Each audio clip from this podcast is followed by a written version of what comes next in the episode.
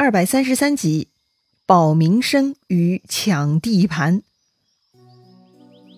上一回咱们说到，张松去见刘璋，报告了曹操汉贼的本质，说曹操不靠谱，他还在生气记仇，扬言回头要来攻取西川呢。这话呀，把刘璋给吓得六神无主了。一个张鲁已经够烦人的了，又加上曹操，这可如何是好啊？看刘璋慌了。张松呢，就提出建议了，说呀，荆州的刘皇叔是好人，他的仁德远布四海，大家都知道的，请他来帮忙抵御张鲁，一定可行啊。刘璋觉得，哎，张松讲的有道理，就同意了，并且呢，修书一封，让法正带去见刘备了。另外呢，他又准备派出五千兵，由孟达带领去接应刘备军队入川。但就在这个时候，突然外面闯进来一个人。那是大喊大叫啊！他强烈反对刘璋这么干。哎，这个人是谁呢？转头一看，来人是刘璋府中的主簿，姓黄名权，字公衡。黄权，嘿，这个名字似乎百无禁忌呀。哼，他的权呐，不是泉水的泉，而是权力的权啊。黄权呢，就是刘璋的私人智囊了。刘璋看黄权反对，就说了啊：“这玄德与我是同宗啊。”所以我找他救援呐，你又何出此言呢？哎，刘璋的脑子实在很简单呐，所以容易被人利用啊。黄权虽然很着急，但是呢，他还是耐着性子向刘璋解释啊，说这个刘璋啊，只知其一，不知其二啊。刘备是什么人呢？刘备宽以待人，特别能够笼络人心，手下智囊有诸葛亮、庞统，武将还有关羽、张飞、赵云、黄忠、魏延。这样的团队实力，到哪儿都能占山为王的呀。俗话说，请神容易送神难。一旦把这座大佛给请进来，到时候主公该如何安置他们呢？让刘备当小弟吗？他们怎么又肯伏低做小呢？那如果按照客人的礼节对待，那么一山不容二虎，一国不容二主啊！早晚他就要抢了主公的地盘了，所以呢，我看呐，这张松必定是从荆州过来的，他跟刘备已经串通好了，所以呢，主公啊就该先斩了张松，后绝刘备，那么西川就万幸了。刘璋听黄权这么分析呢，也有些犹豫了啊。但是如果不找刘备，那曹操、张鲁来进攻，该如何抵挡呢？嘿，这才是关键嘛。黄权说了，可以关闭边境和要塞，挖下深沟，筑起高墙，加强防守，然后等待时机再做处理。哼，黄权的意思呢，就是坚守两个字。这个主意啊，嗯，是不能让刘璋满意的。刘璋说呀，这敌人打过来，那就是燃眉之急呀。如果等待什么时机，那是慢计呀，那是解决不了眼前的问题的呀。哎。得了，你这个缩头乌龟的主意啊，根本没用。再说了，黄权对刘备的那些分析啊，刘璋呢并不完全认同的。黄权的说法是，刘备很会笼络人心，似乎啊，刘备到了益州就能抢走刘璋的人心。哼，这种话嘛，自然会让刘璋不高兴的。这就是所谓忠言逆耳了。人嘛，总是看不清楚自己的问题，除了那些特别开明自信的领袖啊。暗弱的刘璋，他怎么愿意承认自己不如刘备嘛？再说黄权并没有好办法抵御张鲁、曹操的威胁，因此呢，黄权的话是无法说动刘璋的。刘璋呢就摆摆手，不理睬黄权了，转头啊还是吩咐法正让他赶紧上路。可是这个时候啊，大殿上又有人大喊：“不可，不可呀！”哎，这又是谁呀？刘璋一看，原来呀是自己的帐前从事官王累。哎，所谓帐前从事呢，就是贴身秘书了。按理说呀，这个人跟刘璋的关系应该很亲密的。这个王累呢，也强烈反对刘璋采纳张松的主意。王累说呀：“张鲁犯界，乃险界之极；刘备入川，乃心腹大患呐。”这里王累说的险界之极。其实啊，是个成语，出自《吕氏春秋》，是心腹之患的反义词啊。什么是险界之疾呢？癣就是皮肤的癣啊，疥呢也是皮肤病，小疥疮嘛。癣疥之疾呢，就是很小的皮肤病，哎，比喻的是无关紧要的小问题和小毛病。所以在王累看来，张鲁侵犯益州，那就是癣疥之疾，是个小问题而已。可是把刘备引入西川，那就将成为心腹大患了。为什么这么说呢？哎，那是有根据的呀。王雷说了，这个刘备就是世之枭雄，他从前跟过曹操，后来呢又跟曹操翻脸了，之后他又跟了孙权，却夺了人家的荆州，可见此人呐，明显心术不正，怎么可以跟他一起相处呢？哎，如果把他招过来，那西川就完蛋了。嘿，王累这么说，刘璋能听得进去吗？哎，刘璋觉得张鲁进攻西川是大事，他眼下所有的安排都是为了解决这个问题。可是，就连他的贴身秘书都说张鲁侵犯是小事，哼，光凭这一点，刘璋就不满意了。哎，想要跟一个人沟通，首先呢，你就该心存同理心，急人所急，这样对方才会接受你，才有机会进一步打开心扉，你们才能好好沟通嘛。更何况，王累这是要向刘璋提建议啊。那他更应该把刘璋最关注的问题给讲清楚、说明白，缓解刘璋对张鲁威胁的恐惧，然后再谈刘备之事，那才有机会嘛。另外呢，王累列举刘备背叛曹操、孙权之事，用以说明刘备不是好人，这些案例啊也很没说服力的。哎，曹操是汉贼，孙权是豪强，他们又不姓刘了，刘备跟他们不对付，那就太正常不过了。要说人家刘备跟刘表就没有翻脸呢？还替刘表的儿子镇守荆州呢，所以啊，用曹操、孙权的事情来说刘备心术不正，刘璋自然是不肯买单的。所以啊，刘璋就火了，他直接呵斥王累：“别再胡说八道了！玄德与我是同宗，他怎么会夺我基业？”说完呢，他就让人把黄权、王累啊都给赶出去了。他实在呀不想再多看一眼。然后呢，刘璋就催促法正赶紧上路。哎，说到这儿呢，咱们已经很清楚了啊。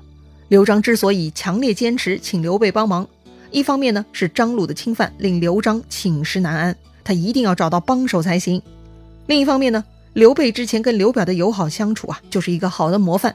刘璋相信啊，刘备既然没有当年谋害刘表，如今呢就不会害自己了。说到底呀，还是刘备之前对刘表的策略给自己树立了好名声了呀。好了，咱们再说法正。他离开了益州，很快呢就到了荆州见刘备了。一番寒暄、行礼参拜之后，法正啊就呈上了刘璋的求救信了。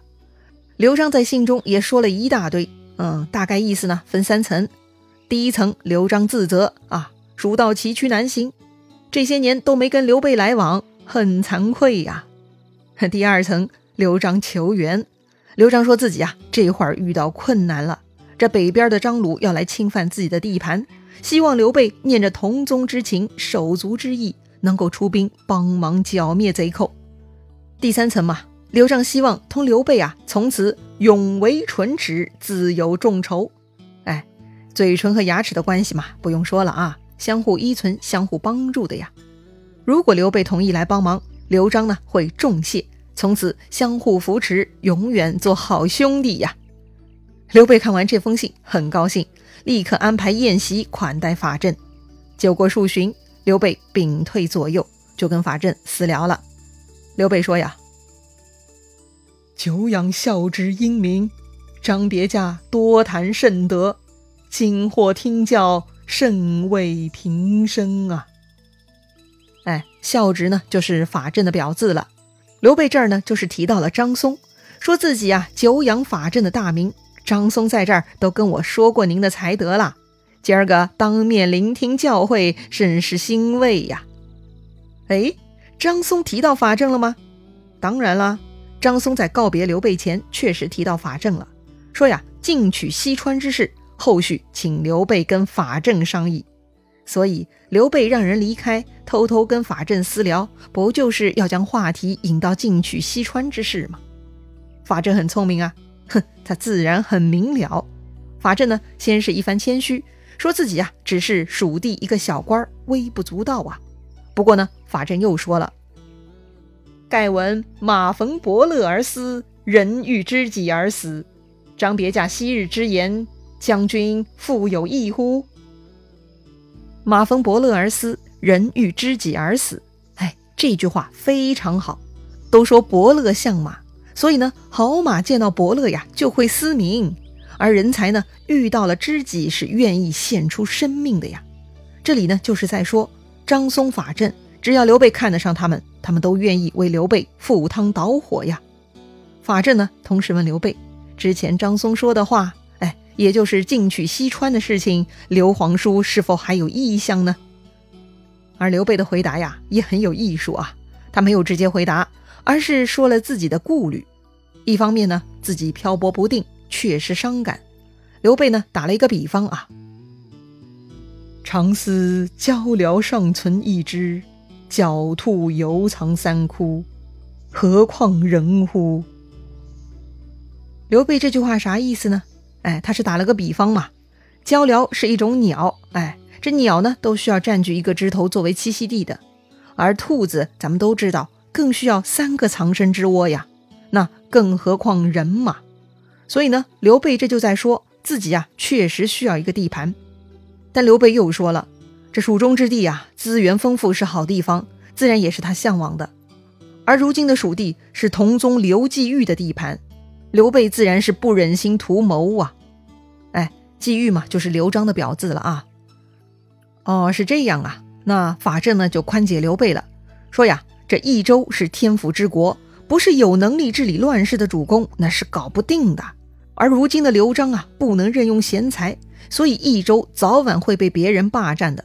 法正说了：“岂不闻逐兔先得之语乎？逐兔先得什么意思呀？哎，这个呢是法正自己创造的成语哈，意思是啊，追杀兔子嘛，先到先得呀。这里他想说的是，益州啊就是兔子，很快大家都要动手了，所以他劝刘备下手要快，先到先得，不可错失良机呀。法正表示啊。”只要刘备下定决心要动手，他法正愿意拼上性命为刘备效劳。